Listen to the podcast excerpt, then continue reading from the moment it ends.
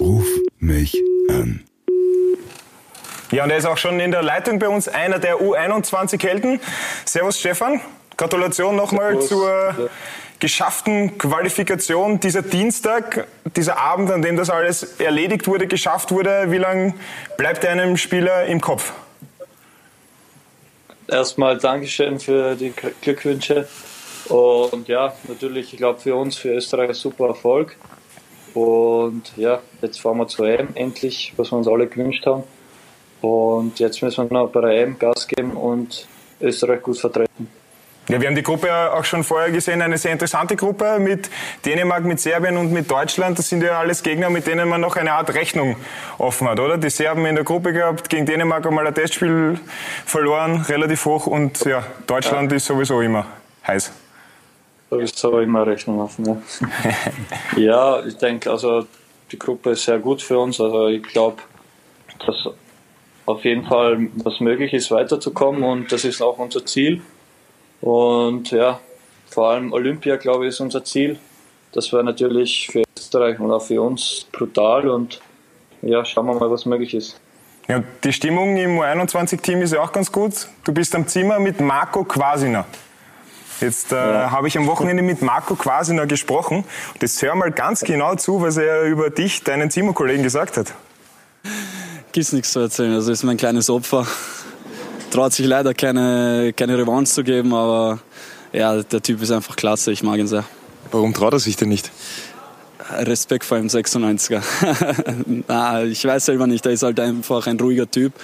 Ich bin ein bisschen ein aufgedrehter Typ, äh, mag es gern, Leute zu häkeln. Ja, das hätte er gern vielleicht. also ich glaube, quasi, ich weiß nicht, wo, wo der die zehn Tage im Zimmer war, aber ja. War er mal nicht pünktlich im Zimmer? Wenn er glaubt, dass er der Ältere ist, dann, dann lass ihn das glauben. aber wir haben ja noch eine zweite Geschichte von ihm. Und da würde mich interessieren, wie man dann mit sowas umgeht. Wenn man in der Früh aufsteht und dann ist das Erste, was man sieht, der Zimmerkollege mit dem Handy in der Hand. Guten Morgen, Sonnenschein. Diese Nacht blieb dir verborgen. Doch du das ist der Wahnsinn. Sein. Guten Morgen, Sonnenschein. Nein, du darfst nicht traurig sein. Was ist da der erste Gedanke?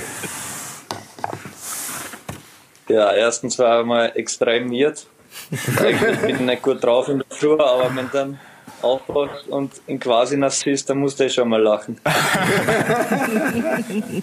keine Privatsphäre mehr. Keine, keine Privatsphäre mehr. Aber Stefan. Also ich glaube, ich glaub, da hat der Tag schon gut angefangen.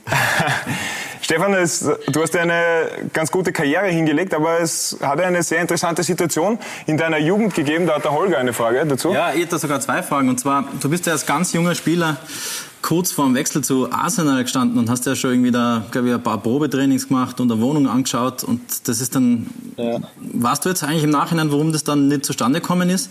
Und zweitens, wie bist du denn damit umgegangen? Das muss ja hammerhart gewesen sein, oder?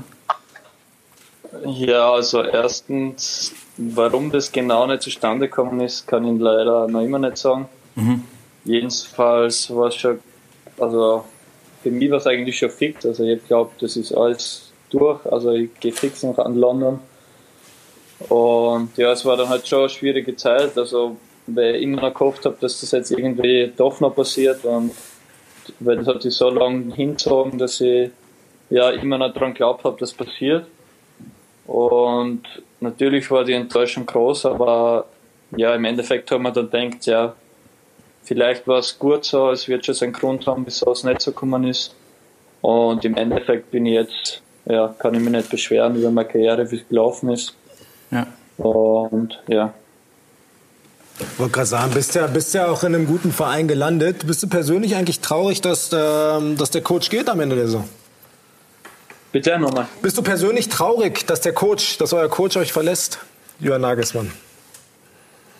Ja, ich denke schon. Also es ist natürlich ein großer Verlust für uns, für den ganzen Verein, glaube ich, überhaupt, dass er mit Hoffenheim erreicht hat wo wir vor drei Jahren waren, wo wir jetzt sind.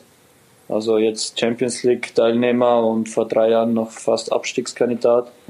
Also es ist schon herausragende Arbeit, was er da geleistet hat. Und auch ich muss ihm sehr dankbar sein, weil er hat mich eigentlich zum Profi gemacht und deshalb ja, wir sind sehr dankbar und ich denke, er hat mich sehr gut weiterentwickelt. Munkelt ihr in der Mannschaft schon ein bisschen, äh, wer der nächste Trainer sein könnte? Gibt es da schon äh, nee, ein bisschen also, Name-Dropping? Bei uns fällt immer so ein bisschen Marco Rose manchmal, so ein paar Namen, die hier durch die ja, Luft fliegen. Ich weiß genau gleich viel wie du. Also ich lese auch nur das, was in der Zeitung steht. Und ja, ich habe keine Ahnung. Also man, wir wissen hier auch noch gar nichts, wer kommen könnte. Und ja, ich bin gespannt. Wunschkandidat? Habe ich keinen. naja, apropos, sagen, ja. apropos Trainer, es ist ja ein Trainer, ist ja schon auf jeden Fall mal ganz fix bei U21, der Herr Gregoritsch. Mich würde mal als erstes interessieren, wie ist denn der Herr Gregoritsch so als Trainer? Was sind seine Stärken? Ja, ich denke, dass er die Mannschaft gut erreicht, dass er menschlich halt super Typ ist zu uns und dass man, wenn man was braucht von ihm, dass man alles haben kann und er motiviert uns halt immer sehr gut und ich denke, wir haben halt sehr viel Qualität in der Mannschaft und dass wir das ja, dass das ganz gut passt. Die äh, Mineralwasserdusche war ja nur, weil es kein Bier gegeben hat, oder? Schätze ich einmal. Oder? Ja, genau. Klassisch. Mittwoch ist wieder Champions League. Ähm, meine Frage noch an dich wäre, wie ist denn das so, wenn man gegen so richtige Top, Top, Top-Mannschaften spielt? Manchester City, wie ist das, wie, was für ein Unterschied ist da noch zur deutschen Bundesliga oder zu anderen europäischen Clubs, gegen die du in der Champions League auch schon gespielt hast? Ja, Champions League merkt man schon, ist top, top, top Niveau. Also ich glaube, viel, viel höher geht's nicht mehr. Und man sieht halt, es wird jeder Fehler eiskalt ausgenutzt und ja, es ist einfach das Spieltempo und Spiel, Spielerqualität ist einfach nochmal eine Stufe höher als in der Bundesliga. Und ja, deshalb ist schon ein überragendes Gefühl, in der Champions League aufzulaufen. Und muss man als Innenverteidiger nochmal extra was drauflegen, ne? wenn man so gegen Top-Stürmer spielt?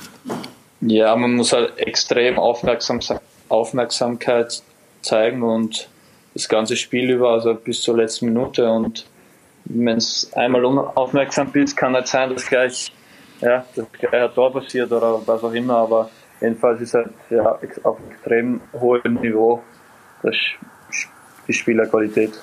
Das heißt, du freust dich schon auf Mittwoch und natürlich auch dann auf die EM. Auf Dienstag, Dienstag. Ja. Dienstag, Entschuldigung. Dienstag, Dienstag. Dienstag. ja, natürlich. Ich freue mich schon extrem auf morgen und auch auf den Sommer, auf die EM. Ja.